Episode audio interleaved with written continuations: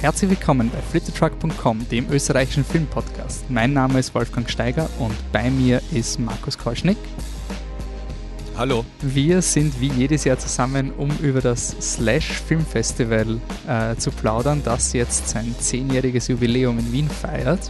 Und dann starten wir den Podcast.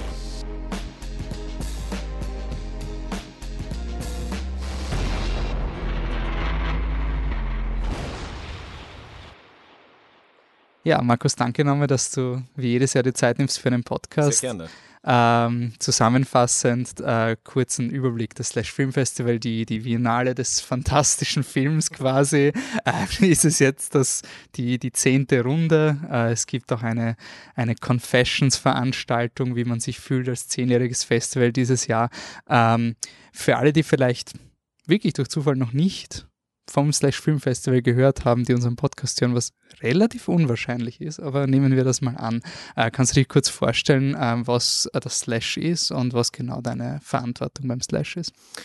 Der Slash ähm, trägt im Untertitel schon den Titel Festival des fantastischen Films. Unter fantastischer Film verstehen wir natürlich Kerngenres wie Horror, Science Fiction, Fantasy ähm, weiten das aber traditionell, möchte ich sagen, äh, schon aus, äh, schon seit einigen Jahren aus, in Richtung von Weird Cinema, von Kultkino, von wiederentdeckten Klassikern, die wir zeigen.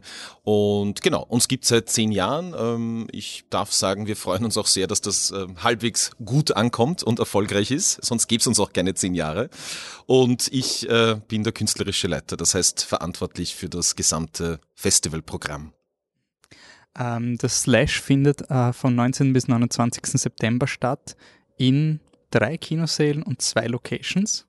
Korrekt, genau. Wenn man die Eröffnung im Gartenbaukino ausklammert, dann ist das richtig. Ansonsten spielen wir im Filmcasino und in beiden Sälen des Metro Kinokulturhauses. Mhm. Und äh, jetzt würde ich mal gleich direkt ins neue Programm starten. Ihr habt ähm, in eurem Programmheft eigentlich recht äh, schön aufgelistet. Es gibt unterschiedliche Kategorien, die beim Slash laufen. Und eben es ist nicht nur fantastisch, also es ist nicht nur Slasher, es ist nicht nur Gore, davon mhm. gibt es natürlich auch glücklicherweise genug. Aber ja, es gibt unterschiedliche Sachen. Da würde ich einfach nur jede Kategorie, dass wir da mal einen Überblick geben, was dieses Jahr auf uns zukommt und was ihr euch beim Zusammenstellen der Filme ähm, gedacht habt. Am Ende werden wir dann ein Resümee ziehen und kurz so lamentieren, welcher Film vielleicht nicht äh, so überrannt werden wird wie der neue Rob Zombie-Film. Und für den werden wir auch Tickets verlosen. Also den Podcast bis zum Ende durchhören wird sich auch für euch rentieren. Dann starten wir gleich mal mit der. Ähm, also wir haben großes Opening, wie du schon gesagt hast, im Gartenbaukino.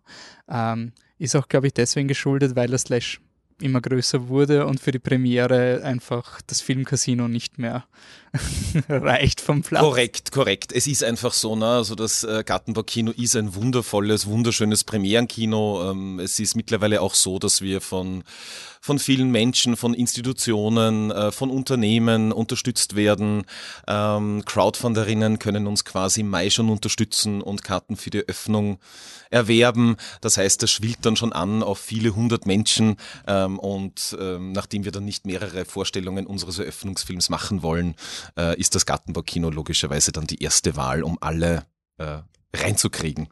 Und da waren eben wenn man so die Öffnungsfilme anschaut, vor zwei Jahren war, glaube ich, It, wenn ich es noch richtig im Kopf ja, korrekt, habe. Ja. Äh, Angriff der Lederhosen-Zombies hat es mal gegeben. Ja. Ähm, und letztes Jahr war ein großer medialer Hype um den Nicolas Cage Mandy-Film. Ja. Und dieses Jahr gibt es äh, auch einen sehr schönen Lokalbezug äh, und auch irgendwie einen Slash-Bezug. Mhm. Eigentlich mit The Lodge, mhm. internationaler Film, aber hinter äh, Regie zeichnen sich äh, österreichische Regisseurinnen ähm, so kennt ich bitte, was, was kann man bei The Lodge erwarten? Was ist da, warum ist dieser Hype da so groß, dass dieser Film als, als Opening-Film vom, vom Slash läuft?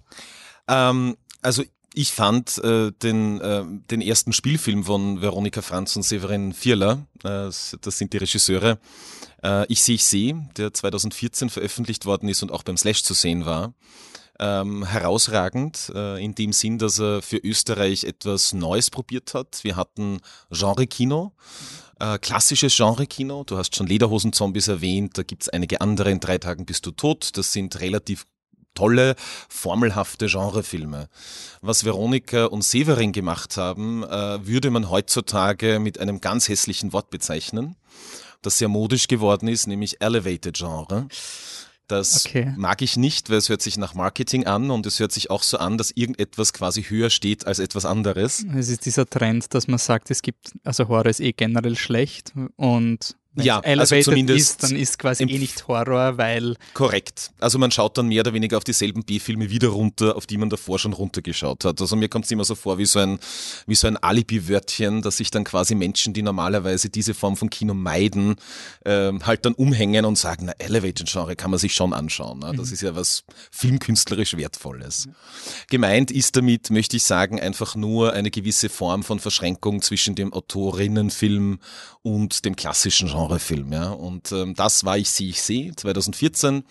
Und es hat lange gedauert, fünf Jahre, wie wir wissen jetzt. Jetzt ist 2019, bis eben Veronika und Severin ähm, zumindest den nächsten Langfilm äh, quasi produzieren konnten.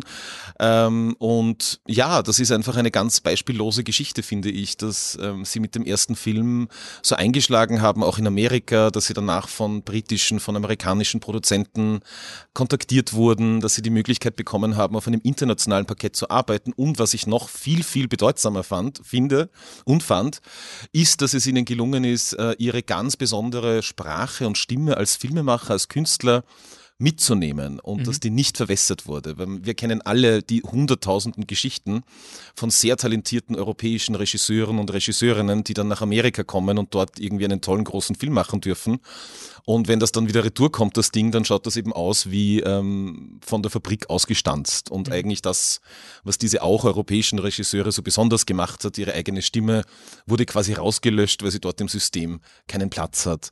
Und das ist mit diesem Film nicht passiert. Ähm, wer ich sie, ich sie gesehen hat, der hat vielleicht schon eine Ahnung, in was für eine Richtung es gehen könnte. Ist es ist ja ähnlich brutal. Brutal, ja, ich finde relativ gnadenlos in seiner psychischen, psychologischen Zuspitzung. Es ist wieder ein sehr unangenehmer Film, also kein Film jetzt des unablässigen Aderlasses, mhm. aber es ist ein Film, der eine gewisse Kälte und Brutalität hat, ja, bei aller Schönheit. Es ist ein Kammerspiel. Ich möchte sagen, es ist ein Psychohorror-Drama vorwiegend, ja. Aber ich denke, das nimmt die Menschen schon mit auf einen ja, spannenden, außergewöhnlichen und sehr intensiven Ritt. Ähm, da wird es sehr finster werden, also danach wird man, glaube ich, ein bisschen tanzen müssen, ähm, ja, um quasi das ganze die ganze Dunkelheit äh, wieder wegzukriegen von den Knochen. Gibt es eine Möglichkeit zu tanzen gleich nachher? Oder? Ja, ja, also wir bemühen uns immer sozusagen eine Möglichkeit. Es, man muss äh, tatsächlich auch dazu sagen, also der klassische Genre-Fan ist jetzt nicht notwendigerweise äh, die klassische Partysau. Ne? Also mhm. Genau, aber wir bemühen uns, es wird Musik geben danach, ja. Schauen wir mal, vielleicht tanzt ja wirklich wer. Okay, gut, dann gehen wir weiter zu den unterschiedlichen Kategorien, die es dann gibt im Rahmen des äh, äh, Festivals. Da gibt es die Slash Competition was bedeutet genau ähm, Competition? Also es ist dann am Ende, wird einer, ein Film als Sieger gekürt dieser korrekt, Competition. Korrekt, genau. Das ist ein Ehrenpreis tatsächlich bei uns, der ist jetzt nicht geknüpft an eine Form von äh, Geld, Geldwert. Ähm, das würden wir grundsätzlich ganz gerne machen. Ist nicht so einfach, quasi Stifter für sowas zu finden, kann ich auch dazu sagen.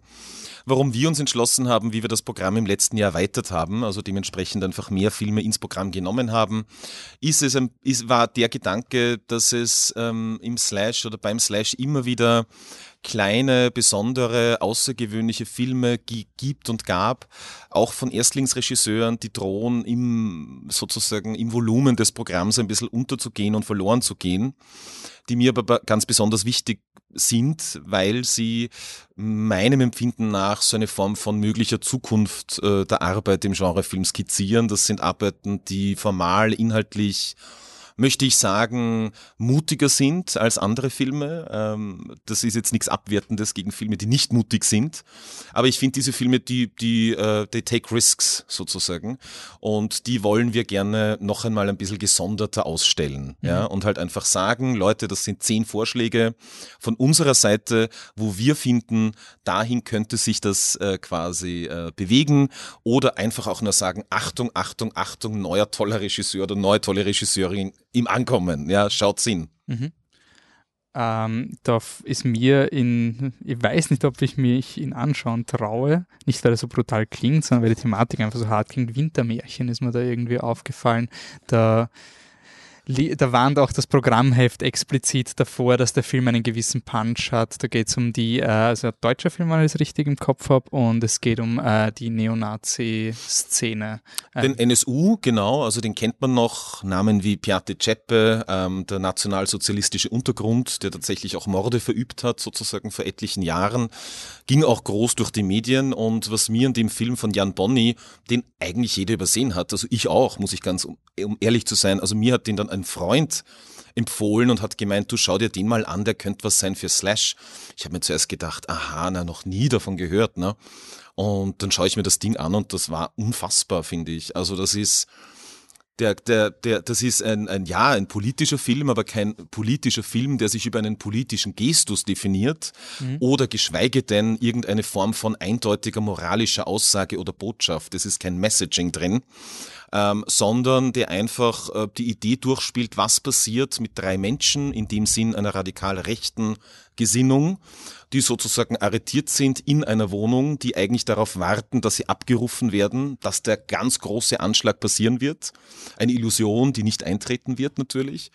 Ähm, und die sich aber sozusagen dann in, ihr, in ihren eigenen vier Wänden, in diesen Phantasmen, in diesen Gewaltfantasien, ähm, die sich dann auch auf ihre Sexualität im Dreiergespann sozusagen überträgt, ähm, die sich daran abarbeiten. Und das ist unerträglich intensiv und da keimt wirklich eine Wahrheit auf, die der klassische politische Film in der Form nicht formulieren könnte und die das Ganze dann noch anschließt sozusagen an andere extremistische Terrorzellen. Also in dem speziellen Fall geht es eben um eine neonazistische Terrorzelle, aber der Film erzählt grundsätzlich sozusagen, der erzählt etwas ganz Grundsätzliches über radikalisierte Menschen. Mhm. Hast du in der Competition noch ein äh einen Film, den du gern highlighten würdest? Ich meine, natürlich alle, ist eh klar. Ähm, also ein Film, äh, also ja, da gibt's natürlich mehrere. Mm, ich kann auf zwei gerne noch hinweisen, ähm, weil mir beide sehr, sehr wichtig sind. Der eine ist ähm, ein finnischer Film, der hat den wunderschönen Titel Dogs Don't Wear Pants ähm, mhm. und ist eine Geschichte, die im BDSM-Milieu spielt, also im sadomasochistischen Milieu spielt. Ähm, ein traumatisierter Vater, der durch Zufall eigentlich in den äh, Keller einer Domina stolpert und ähm, dann mit der eine Form von Amour fou eingeht, die aber immer gewalttätiger wird.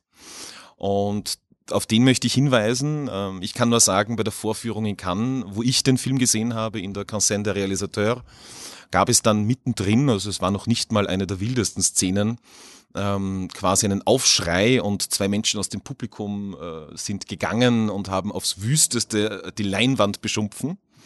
In dem Moment wusste ich natürlich, okay, der kommt zu uns, koste es, was es wolle, der da, muss zum Slash kommen. Passiert das beim Slash eigentlich auch, auch dass, dass Leute aufstehen, die also so. Hm. Leider selten.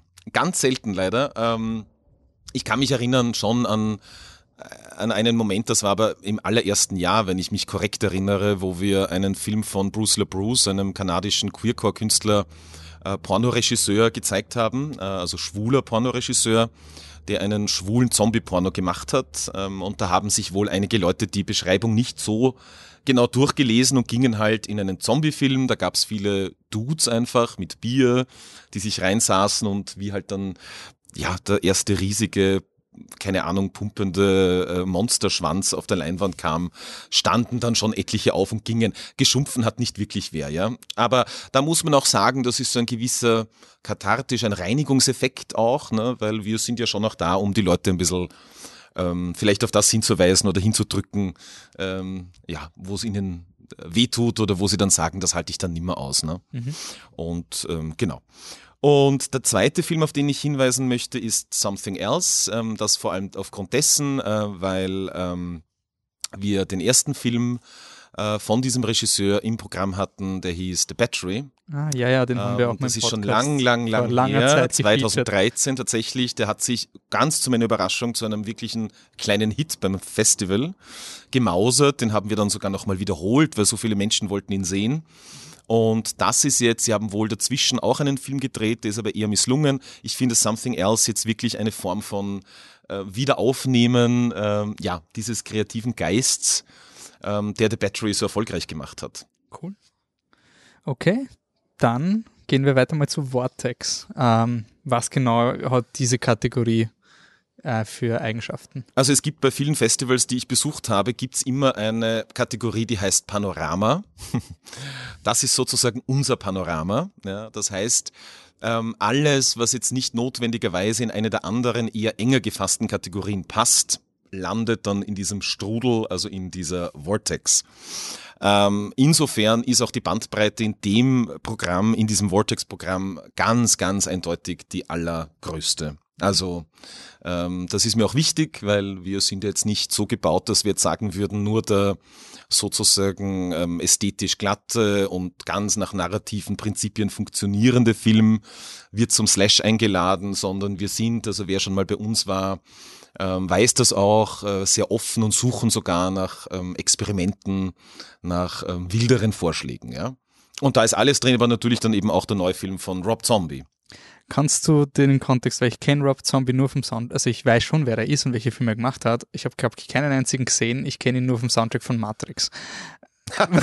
ja, ein Outing sozusagen. Und jetzt habe ich Slash ja. Festivalheft gekriegt. Ja, es ist der dritte Teil von einer Trilogie anscheinend von dem Typen, den ich eh kennen sollte. Ja. Nicht nur wegen seinen nicht so ganz beliebten Halloween-Filmen, sondern auch von den, den anderen Filmen, die er gemacht mhm. hat. Was erwartet er und wieso ist der so hier wichtig für mm. das Genre? Ich finde Rob Zombie, wie der begonnen hat äh, mit seinem ersten Film, das war gleichzeitig der erste Teil dieser Grindhouse-Trilogie, House of a Thousand Corpses, ähm, der hat etwas gemacht, das war damals absolut eigentlich aus der Zeit gefallen, nämlich ein unbedingter Rückgriff in ähm, Inszenierungen, Ästhetiken und Zumutungen ähm, des 70er Jahre Exploitation-Films. Und zwar nicht in einer wie sagt man denn da, industriell äh, gebügelten Form, wie das das eh sehr gute Remake zum Beispiel von der Texas Chainsaw Massacre ungefähr zur selben Zeit gemacht hat, sondern wirklich mit all dem Grind, all der Genervtheit, all dem Wahnsinn, der dort drin steckte quasi in den guten 70er Jahre Grindhouse-Filmen. Mhm. Und das hat er mehr oder weniger mit, äh, mit äh, dem ersten Film mit House of a Thousand Corpses geschafft für mich. Der zweite Teil der Trilogie ist meinem Empfinden nach ein absolutes Meisterwerk, ein Film, den ich glaube ich 20 Mal gesehen habe, The Devil's Rejects heißt der, der quasi diese Firefly-Sippe, um die es im ersten Film schon geht, die quasi eine Form von perversem Vergnügungspark im ersten Teil aufgezogen haben, also eine Form von, kann man sagen, wie die Familie aus ähm, der Texas Chainsaw Massacre auf Acid. Mhm. Ähm, und äh, die machen sich quasi im zweiten Film dann auf einen Roadtrip, ja, also die fahren sozusagen dann durch durch, ähm, durch die USA. Und ähm, der dritte Film greift jetzt diese Geschichte auf, lange, lange, lange Zeit nach The Devil's Rejects. Ich glaube, 14 Jahre sind sogar, die jetzt zwischen dem zweiten und diesem jetzt finalen Teil dieser Geschichte liegen. Also insofern verstehe ich das, warum sehr viele Menschen darauf gewartet haben. Ja? Also auf Three from Hell. Ja. Genau. Ist es ein Film, den man, der alleine funktioniert für ja, sich? Ja, also das auf jeden Fall, ähm, es schadet nicht, die vorigen Teile gesehen man, zu wenn haben. Wenn den zweiten 20 Mal gesehen ähm, hat, dann sollte man ihn anscheinend schauen. den Devil's Rejects möchte ich jedem ganz, ganz, ganz äh, nah ans Herz legen. Ja. Und der hat sehr viel von Sam Peckinpah. Das ist ein ganz, ganz großartiger, fast opernhaft inszenierter ähm, Genrefilm. Ja wunderschön. Und ja, Three from Hell schließt sozusagen dieses Kapitel jetzt dieser, dieser Firefly-Familie. Und ja, wir freuen uns sehr, einfach in dem Programm zu haben. Ja, weil ich finde, ähm, das ist eine sehr schöne Geschichte und ich mag auch die Halloween-Filme von Rob Zombie. Ich habe immer gehört, also ich habe irgendwie so den Eindruck gehabt, so es gibt ein paar Leute, die haben die Halloween-Filme abgeschrieben und die, die sie mögen, sind halt richtig hyper. Der, der hatte, finde ich, den Mut und die Eier, wenn man das, passt ganz gut zu Rob Zombie, finde ich, ähm, diesen legendären Zyklus, Halloween-Zyklus, von einer ganz anderen Seite aufzudröseln. Also das war komplett anders als ähm, diese neue Verfilmung, die jetzt letztes Jahr im Kino gewesen ist, die ich nicht sonderlich mochte. Die war sehr poliert. Also die war. Äh, die war sehr poliert. Das war auch ein bisschen quasi, die Knöpfe werden halt wieder gedrückt und es ist ein bisschen Fanservicing. Und genau das hat halt Zombie nicht gemacht. Er hat quasi einfach seine Welt als Geschichtenerzähler, diese Grindhouse-Welt vermählt mit Halloween was ja kein Grindhouse-Film natürlich ist. Ne? Also das ist ja auch der erste Film von, von, von John Carpenter, irrsinnig elegant. Und ähm, das mochten halt einige Leute nicht. Ich muss halt sagen, ich finde Filme, die ambitioniert scheitern, äh, wahnsinnig viel spannender als Filme, die ohne Ambition einfach irgendwie so durchlaufen. Ja. ja. Ähm, natürlich, ich wie gesagt, ich kenne dieses Jahr, tue ich mir, ähm, ist der Slash für mich mehr Bildungsauftrag. Ich habe auch in einem Podcast mal gesagt, die Slash ist irgendwie so ein bisschen so die, die Biennale von, von Fantasy, weil das Programmheft auch so geschrieben ist, als sollte man die Leute kennen. Also quasi die Filme bei euch werden einfach so behandelt, als das ist leiwand und das ist nicht so viel, man sich genieren muss und wenn du das nicht weißt, dann quasi shame on you, weil da gibt es nicht, also es wird nicht mit dem Zing, aber, nicht sagen eigentlich, aber, aber es, es, ist ja. trotzdem sehr viel Information und es liest sich immer so, als sollte man diese Leute mhm. kennen. Also das hat was mit Respekt Motto, zu tun, ne, genau. finde ich, also ja. Also es versucht jetzt nicht das Festival irgendwie so alles von, von Null zu erklären, sondern einfach so, komm, lauf mit, geht schon und, und mach mal. Aber ein Film, der vielleicht ein bisschen äh, bekannter ist, weil er in Amerika, jetzt ein bisschen an den Box-Office-Kassen was gemacht hat, ist Scary Stories to Tell in the Dark. Ja. Ähm, ist ein Film, wo ich sehr neugierig drauf bin. Es ist ähm, äh, quasi eine gruselige Kindergeschichte. Und ich habe sehr viele Think Pieces gelesen, dass der Film zu gruselig für Kinder und zu wenig äh, Hardcore für das alte Publikum ist, weil er mhm. ist ja nicht ab 18, er ist PG-13, also genau, ja, ab 13 genau. ja. oder bis zu 13 unter elterlicher Aufsicht. Aufsicht. Genau. Ähm, und der könnte, für, also jetzt nur von dem, was ich gehört habe, ich habe es in einem britischen Podcast gehört, habe das wäre eigentlich so ein richtiger Slash-Film, weil das ist quasi genau diese Chance, so, dass du dann dieses Publikum trotzdem irgendwie erwischt, was jetzt trotzdem einen ab 13 Film schaut, auch wenn es jetzt, mhm.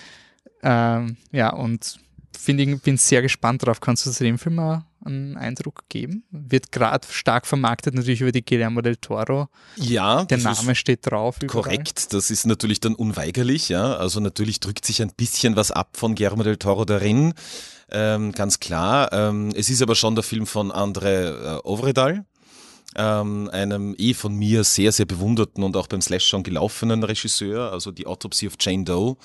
ähm, hatten wir beim Festival. Ähm, Trollhunter habe ich damals noch fürs ähm, Crossing Europe Film Festival programmiert, also ich kenne den schon und verfolge den äh, schon lange und äh, du hast ganz recht damit, dass Scary Stories to Tell in the Dark heutzutage vermutlich schwierig ist, in dem Sinn, dass es tatsächlich ein Jugendhorrorfilm ist der nicht mal so tut, als hätte er jetzt darauf verzichten müssen, ganz besondere Gewalt darzustellen, sondern der das einfach ebenso behandelt, wie wenn es ein äh, ein Horrorbuch für Jugendliche ist, ne? also wo gewisse Dinge dann einfach nicht vorkommen. Mhm.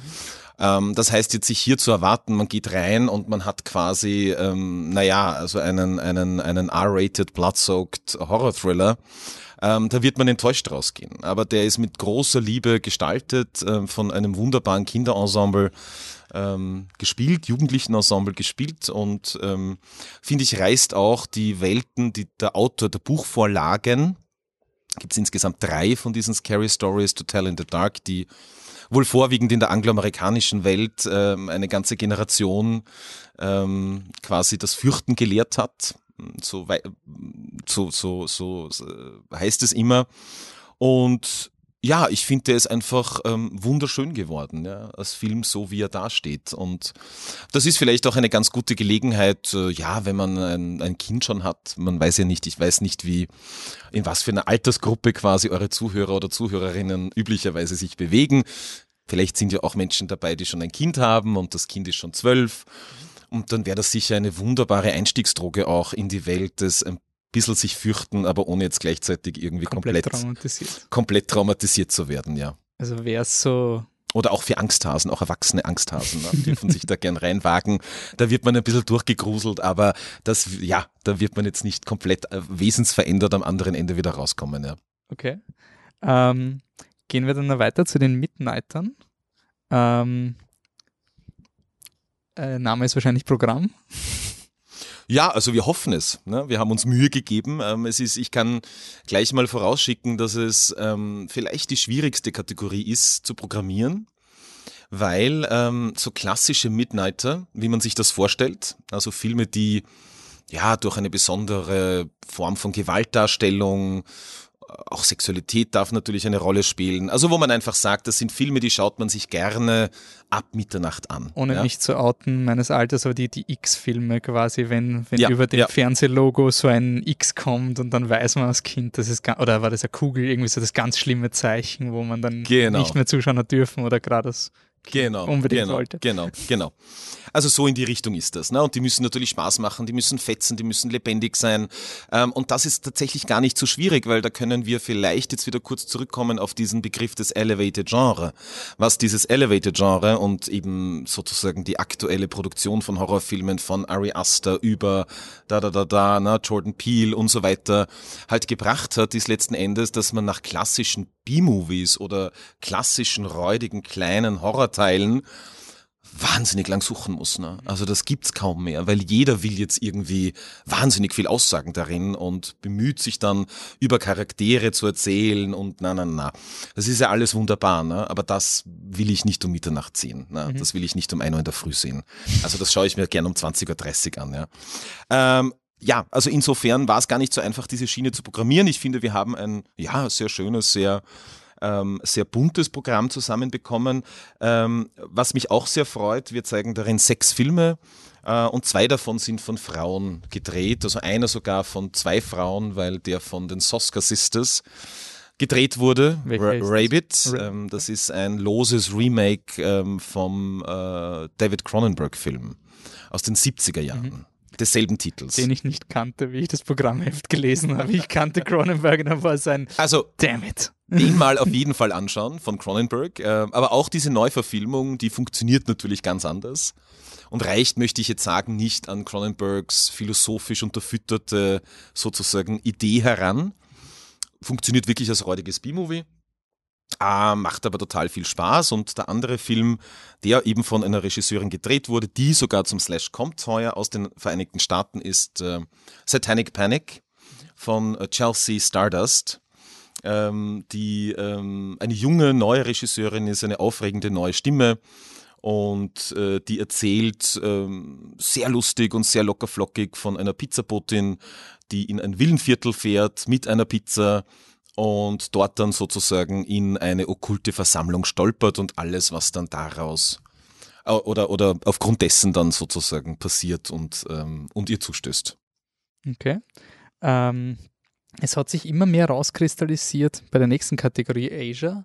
Ähm, das, ich finde es so interessant, dass das so leicht überlappt, weil es macht halt schon irgendwie Sinn und es breitet halt auch die Palette von dem, dem, dem Fantasy-Slasher-Publikum einfach auf, wenn man ein bisschen ins asiatische Kino schaut, weil es da einfach, äh, ja, ziemlich coole Sachen gibt. Und bei euch, ich weiß nicht, wie lange das jetzt schon macht, dass ihr dezidiert ein Asia-Segment habt, so es war eigentlich schon fast immer da, dass man irgendwelche kleinen Filme sieht, die heute, also bei uns war letztes Jahr großes Highlight Office 3D. Mhm. Dieses war das ein äh, Kapitalismus-Musical. Von Johnny Toe, ja, genau. Oder Ja. irgendwie Mhm. so ganz, ganz weird. Ähm, kann man sich da wieder ähnliche Weirdness im asiatischen Wir bemühen Segment uns natürlich, wir bemühen, wir bemühen uns. Also das ähm, ist sehr richtig, finde ich, was du sagst. Also zumindest ähm, haben wir das auch im letzten Jahr, wie das Programm größer und breiter wurde, so begriffen, dass diese Schienen jetzt nicht irgendeine neue Idee sind, die wir jetzt da noch reinpfropfen, sondern letzten Endes auch schon im allerersten Jahr und im zweiten Jahr vom Slash Film Festival asiatische Filme gezeigt worden sind.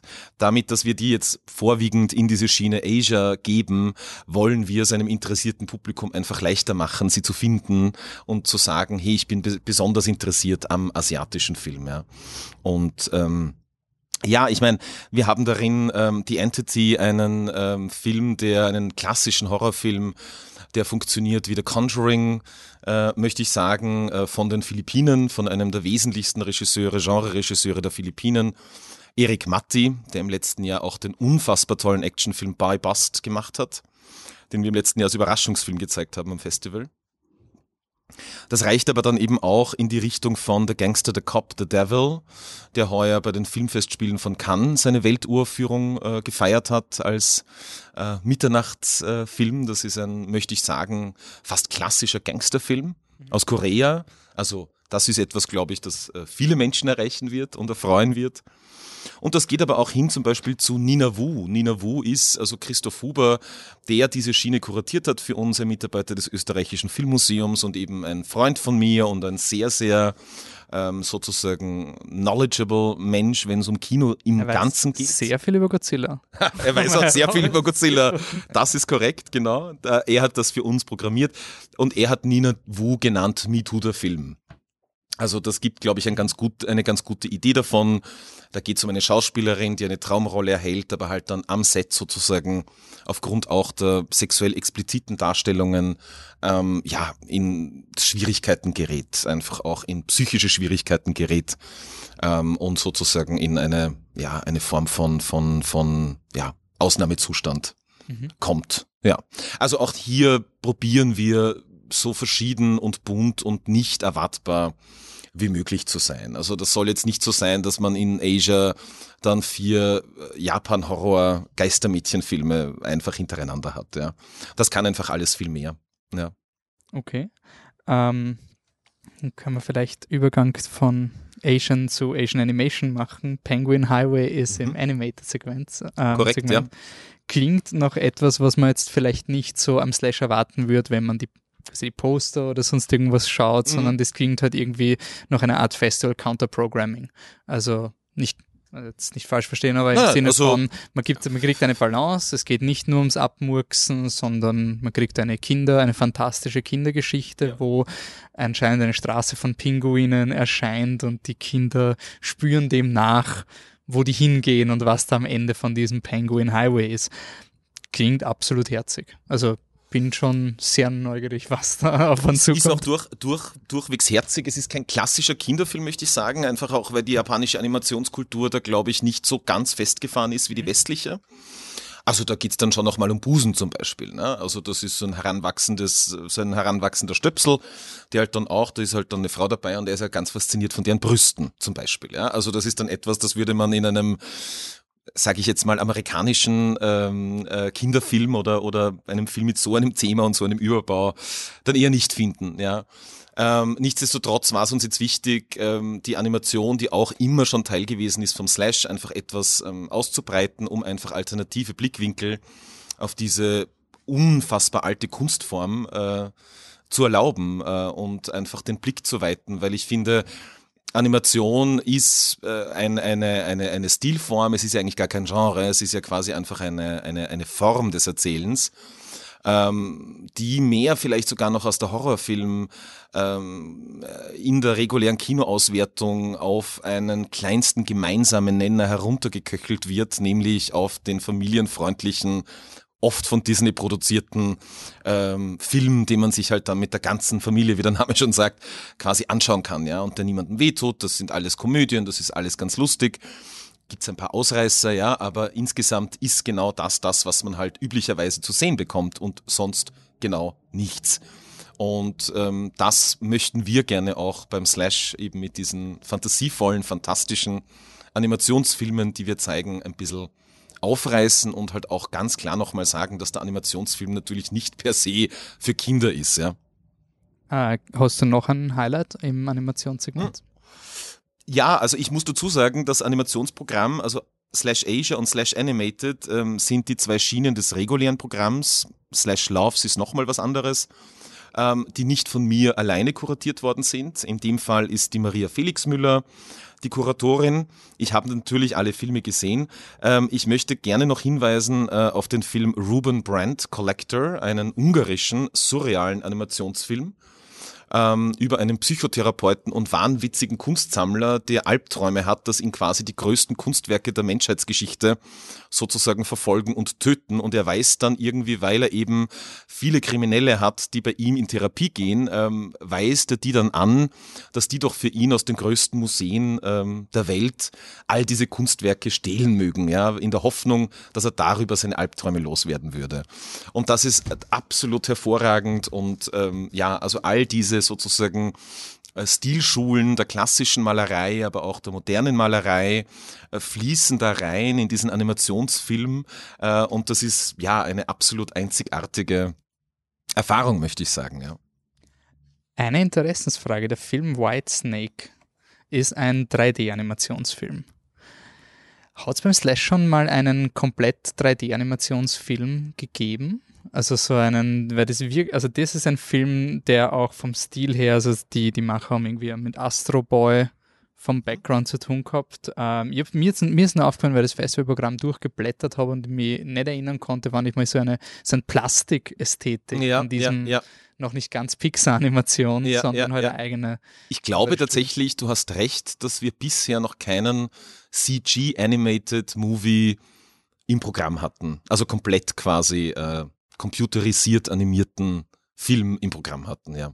Wie kam es dazu bei Whitesnake? Den haben wir gesehen, die Maria hat den gesehen. Die Maria fährt nach äh, Annecy. In Annecy in Frankreich ist das weltgrößte Festival äh, für Animationsfilm. Sie hat den dort gesehen, sie war ganz begeistert davon. Ich habe mir dann später angesehen äh, via einen Link. Und ähm, ja, das ist ein, ein, auch wiederum muss man dazu sagen, ein Film, der zwar ausschaut wie ein klassischer Kinderfilm, der aber durchaus sexuelle Momente beinhaltet, ähm, die etwas überraschen und die außergewöhnlich sind und ähm, ja, einfach auch eine, äh, eine Neuadaption dieser ganz sozusagen traditionellen chinesischen Folklore, diese, diese Folklore der weißen Schlange, ähm, einfach in ein sehr, sehr gegenwärtiges Korsett gebracht. Ähm, und das ist Augenzucker. Ne? Also was soll man sagen? Da sitzt man drin und sieht Dinge, die hast du davor noch nie gesehen. Und das ist bunt, das ist wild, das hat schon eine Geschichte, aber die ist relativ vorhersehbar. Das heißt, da sitzt man einfach drin und es ist einfach absolut wunderschön, ähm, wie sich hier die Fantasie mit der Animation verbündet und etwas produziert, was es in der westlichen Welt, glaube ich, in der Form einfach nicht gibt und nicht geben kann. Und deswegen haben wir den Film dann auch ins Programm genommen. In China im Übrigen ein gigantischer Blockbuster. Auch das ist ja interessant, dass man das hierzulande ja gar nicht mitkriegt. Ne? Also, dass man eher blind ist dann in Richtung Osten. Also wir wissen alles, was Richtung Westen passiert und was dort an den Kinokassen abcasht.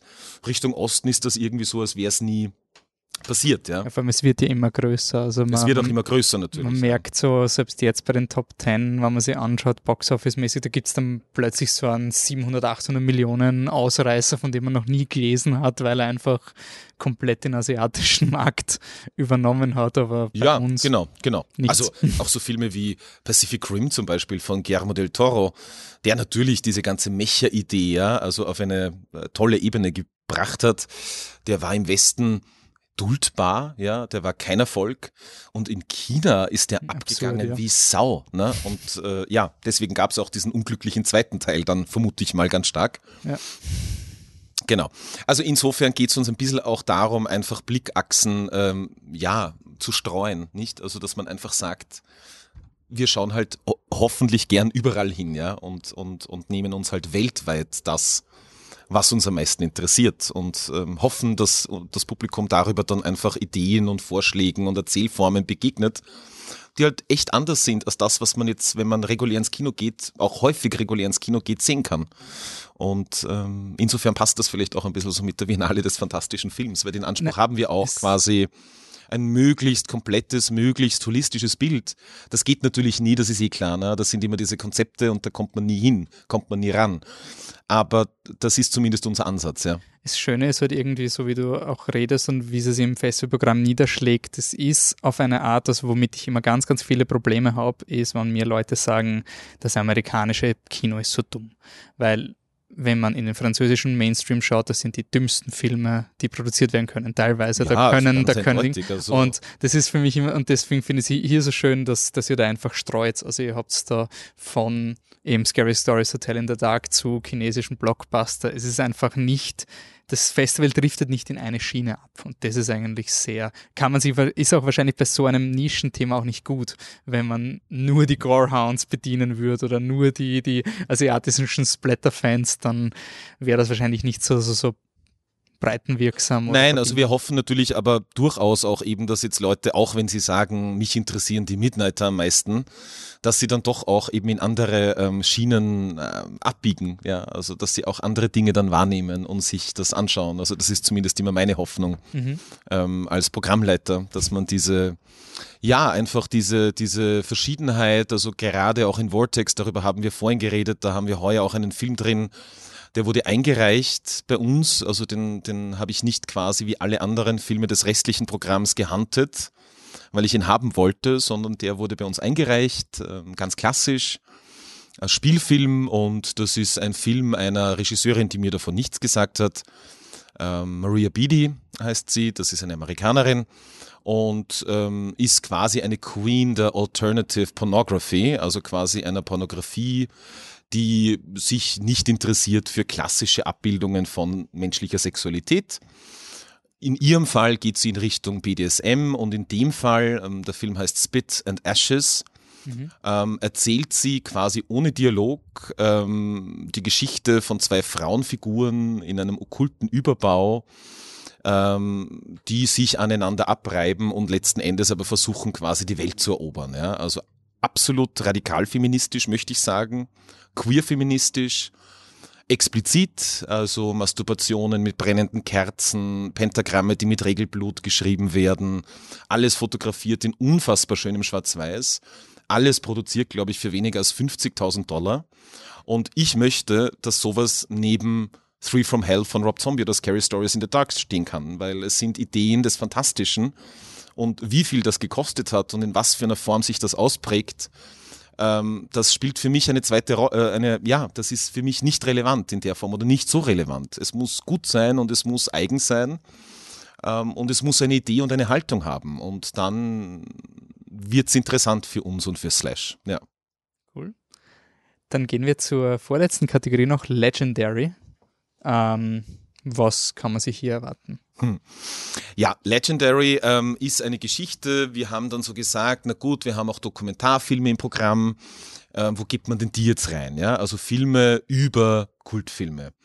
Äh, in dem Fall oder heuer sicherlich ähm, der prestigeträchtigste ähm, aus der Kategorie ist sicher der Film über, über Alien, ähm, Memory, The Origin of Alien, Origins of Alien, der sich ideengeschichtlich abarbeitet, sozusagen wie Autor Dan O'Bannon ähm, durch eine Vielzahl von Einflüssen überhaupt in den Nahbereich gekommen ist. Ähm, so einen Stoff wie Alien, der die Popkultur, die Filmkultur, die Kultur nachhaltigst verändert hat zu schreiben. Das ist absolut aufregend und interessant. Also kein Making-of, es kommen nicht die Macher vor, es kommt nicht Ridley Scott vor, auch nicht Sigourney. Ähm, wenn überhaupt in Archivclips, sondern es kommen andere Leute vor. Es kommt Jodorowsky vor, es kommen Leute vor, die Dan O'Bannon irgendwie beeinflusst haben in der Konzeption ja, dieses Meisterstücks. Ja. Das ist zum Beispiel ein Film, der darin läuft, aber wir zeigen darin eben auch ähm, Klassiker, möchte ich sagen. Also alte Filme, die nicht Teil unserer Retrospektive sind. Ja? Also einfach Filme, die aufpoppen, ähm, wo ich dann finde, ja, die müssen einfach auch bei uns laufen und die passen halt jetzt auch nirgendwo anders rein und das sind einfach meinem Empfinden nach legendäre Filme. Das ist das eine Freaks von Todd Browning, den zeigen wir jedes Jahr, weil es einfach das Seelenstück vom Slash ist. Also wenn man den Film sieht, dann weiß man, was das Slash ist, ganz tief drinnen im Herzen.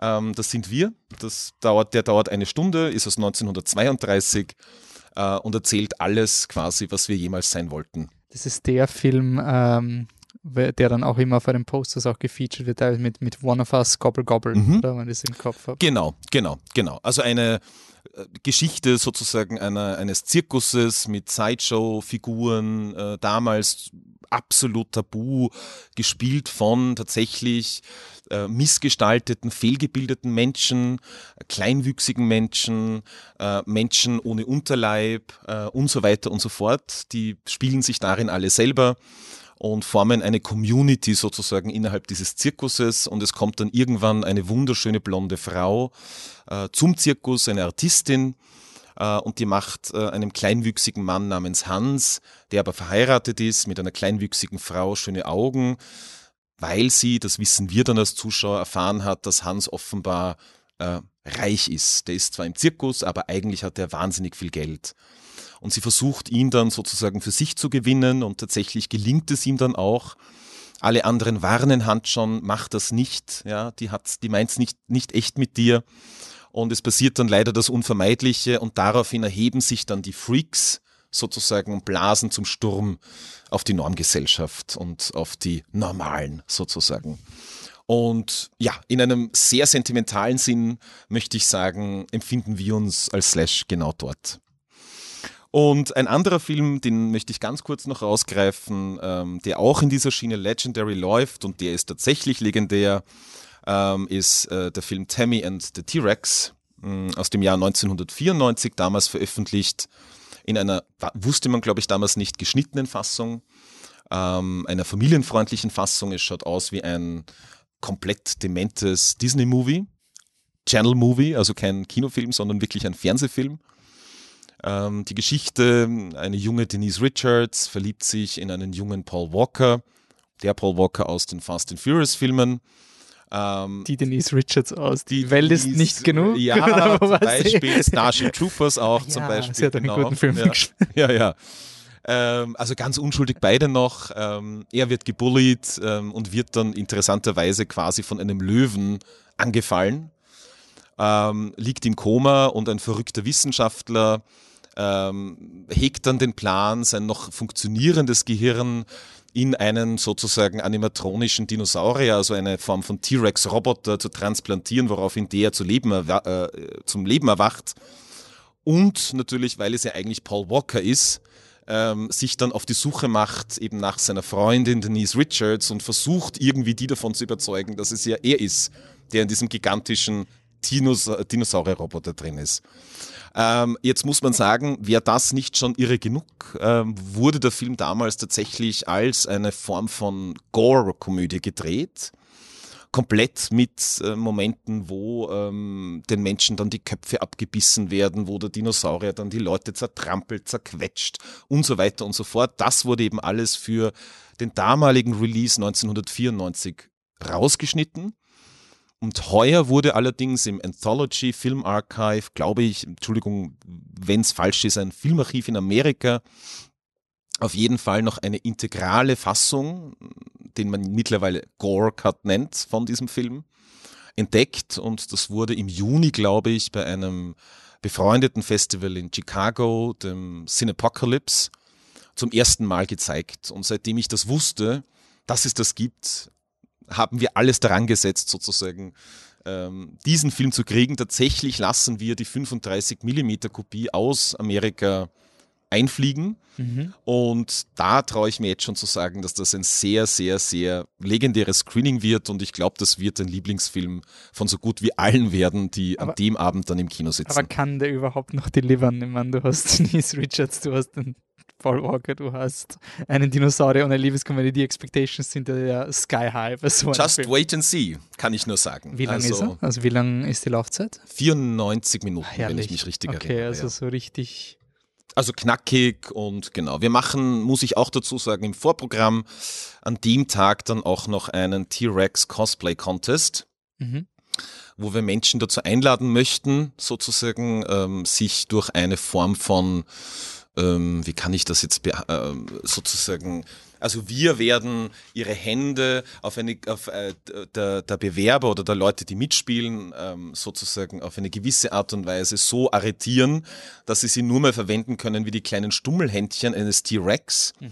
Und man muss dann so gewisse Dinge tun, wie versuchen zu essen damit, man muss tanzen, wie ein T-Rex tanzen würde und so weiter und so fort. Man kann natürlich auch was gewinnen. Ich habe mir im Übrigen auch schon aus dem Internet eines dieser wunderbaren aufblasbaren äh, Kostüme besorgt, wo man dann, äh, gibt's im Internet diese Videos, ne, wo dann so T-Rexe Ra Rad fahren und so, ja. Es gibt okay. sozusagen, kann man sich kaufen im Internet, also da steckt man dann in so einem riesigen Dinosaurier-Suit drin. Ähm, ich habe mir schon einen bestellt, ja, möchte ich jetzt nur sagen. Okay, Lieferzeit geht sich vielleicht noch aus, wenn man Podcast Sollte sich ausgehen, ist, ja, sollte sich ausgehen. Das geht mittlerweile ja sehr schnell.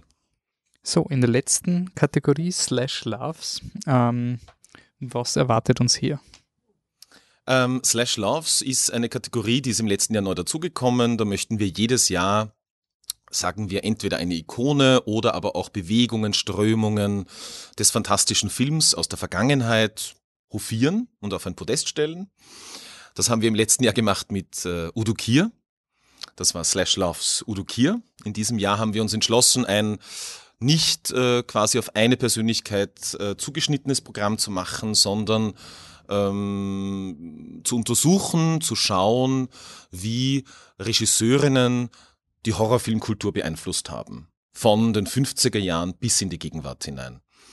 Ähm, deswegen heißt das Slash Loves Female Terror. Und ähm, ich fand dann, nachdem ich selber ein Mann bin, ähm, dass mir es lieber wäre, wenn eine Frau diese Schiene programmiert, also eine weibliche sozusagen Perspektive darauf auch dann quasi eingezogen wird. Und wunderbarerweise ähm, hat die Filmwissenschaftlerin, die wunderbare Filmwissenschaftlerin Alison Pierce aus England, die ähm, forscht, lehrt an der University of Leeds und hatte einen Schwerpunkt genau dazu. Ähm, und die habe ich kennengelernt und die hatte sofort großes Interesse daran, ähm, das zu machen und ge gemeinsam mit ihr sind wir eben dann sozusagen auf dieses äh, Programm gekommen. Ähm, da geht es ein bisschen darum, äh, einerseits um eine feministische Revision ähm, des Horrorfilms. Viele Menschen wissen zum Beispiel oder wussten lange Zeit nicht, dass der erste Teil von Pet Cemetery, der originale Friedhof der Kuscheltiere aus den 80er Jahren, von einer Frau inszeniert worden ist, von Mary Lambert inszeniert worden ist. Es gab in der Corman-Schmiede, Roger Corman, ein großer Trash-B-Filmproduzent, wurden oft Regisseurinnen eingesetzt, die dann seine, also die quasi seine Filme gedreht haben, unter Anführungszeichen. Es geht aber zurück bis in die 50er Jahre, ähm, bis zu Ida Lupino, ähm, einer von, möchte ich sagen, zwei Frauen, die markante Karriere gemacht haben äh, im klassischen Hollywood. Ähm, und die hat mit The Hitchhiker einen Film noir eigentlich gedreht, der aber sehr, sehr dezidiert in Richtung Horror ausschlägt. Von dem her. Und damit möchten wir einfach einem hoffentlich interessierten Publikum die Möglichkeit geben, ähm, ja, vier, fünf Jahrzehnte ähm, der Horrorfilmgeschichte ähm, ausschließlich sozusagen Überarbeiten von Frauen zu betrachten. Und wir haben uns auch dazu entschlossen, jetzt nicht annähernd populärere Vertreterinnen wie zum Beispiel ähm, Catherine Bigelow mit Near Dark oder Karin Kusama mit Jennifer's Body, der war wohl auf der Liste, auszuwählen, sondern äh, uns eher auf Figuren zu konzentrieren, die merkwürdigere, eigentümlichere Filme gedreht haben. Ja? Und es geht uns ganz, ganz stark auch darum, es ist ein feministisches Programm, aber die Filme selber sind nicht selten nicht feministisch. Ähm, das heißt, ein Film wie ähm, Humanoids from the Deep von äh, Barbara Peters ähm, oder The Slumber Party Massacre von Amy Holden Jones ähm, sind sehr wahrscheinlich genauso sexistisch und auch misogyn, wie wenn das jetzt ein Typ gedreht hätte. Ähm, aber da muss man auch fragen, mit was für einem Anspruch quasi lässt man eine Frau denn hinter die Kamera? Also die muss dann sozusagen feministisch drehen.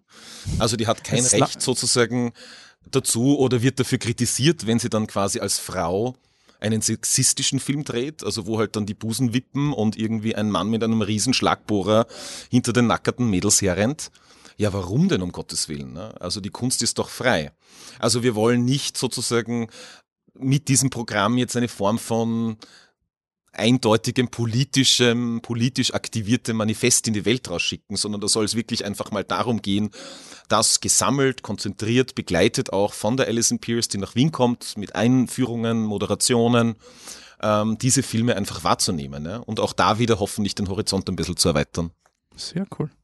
Ähm, der Schlussfilm ist dann Boys in the Wood. Mhm. Ich lamentiere das schon irgendwie, dass das Slash so erfolgreich worden ist, dass ihr jetzt keine Top 3 mehr habt, weil das war einfach immer so angenehm. Die drei erfolgreichsten Filme sind einfach am letzten Tag gezeigt worden. Dann hat man sich einfach ich, da äh, ein Blanko-Ticket gekauft. Ja, ich darf schon tatsächlich dazu sagen, wir werden das jetzt heuer nicht veröffentlichen in der Form, aber wir haben uns zwei Slots am letzten Samstag im Metro historisch aufbewahrt in dem Sinn, dass wir durchaus auch schauen möchten, dass Filme, die jetzt gut gehen oder wo dann viele Menschen keine Karten mehr bekommen konnten, dass wir die hoffentlich dann am letzten Tag noch in ähm, Wiederholungsvorstellungen, die wir dann über Facebook und über Aushänge ankündigen werden, dann nochmal zu zeigen. Also es wird eine, eine Art von Top 3-ischer Geschichte geben, ja.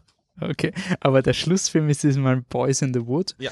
Äh, ich habe nur die Inhaltsangabe gelesen. Ja. Ich will es nicht so tun, als würde ich wissen, wer er ist. Ich will nur vorausschicken, letztes Jahr habt ihr Border gehabt und das war dann auch so ein Movie to Remember. Mhm. Also der hat ja riesige Wellen geschlagen für, also nach dem Motto, war ja auch Elevated Horror, oder? Ja. Border. ja. War so ein guter Horrorfilm im Vergleich definitiv, zu dem, ja, dem definitiv. Ähm, kann man sich The Boys in dem auch schon vormerken? Ist das so ein Film, der äh, bleiben wird, nach dem Motto? Also wir hoffen natürlich, dass der Film äh, bleiben wird. Das ist ein Regiedebüt.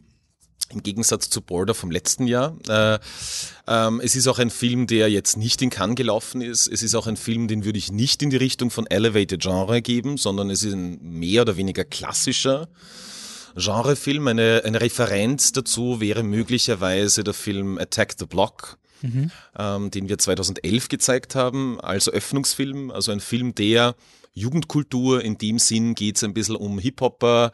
Es geht irgendwie um drei Jungs, die halt Scheiße gebaut haben und die werden dann sozusagen vom Sozialsystem dazu zu verdonnert, äh, bei einer tatsächlich existierenden und extrem dementen Challenge, nämlich der Duke of Edinburgh Challenge, äh, in, äh, in den schottischen Highlands mitzumachen wo sie quasi alleine und ohne Hilfe, nur mit einer Landkarte bewaffnet, ähm, von A nach B durch die schottischen Highlands trecken müssen. Mhm. Äh, dort werden diese Jugendlichen, diese Problemjugendlichen allerdings von wahnsinnigen Aristokraten in äh, richtigem Aristokratenoutfit mit Shotgun ähm, quasi verfolgt und gejagt. Es ist eine Komödie, die sich nicht ganz ernst nimmt. Ich kann nur sagen, ein Plotpoint ist zum Beispiel, dass die schottischen Bauern alle so gut drauf sind, weil die Kaninchen äh, dort äh, ein, eine gewisse Form von Kraut fressen und die schottischen Bauern dann die, äh, die Hasenköttel nehmen und die sozusagen essen und die werden halt dann auch komplett dicht und high die ganze Zeit und das spielt auch eine Rolle im Film. Also das kann man sich davon erwarten. Ähm, es ist eine Good Time. Wir haben direkt danach dann auch unsere 10-Jahresfeier, gleichzeitig Abschlussfeier vom Slash. Das ist, glaube ich, ein Film, mit dem man dann sehr gut ähm, ja, in die Richtung reinrutscht. Wir werden dort allerdings dann keine Hasenköttel, äh, also auf der Party dann ähm, quasi zum Selbsttest verteilen. Oder ich weiß zumindest noch nichts davon. okay, super. Was dann ähm, schauen wir gespannt, äh, wie das nächste, wie dieses Slash ablaufen wird.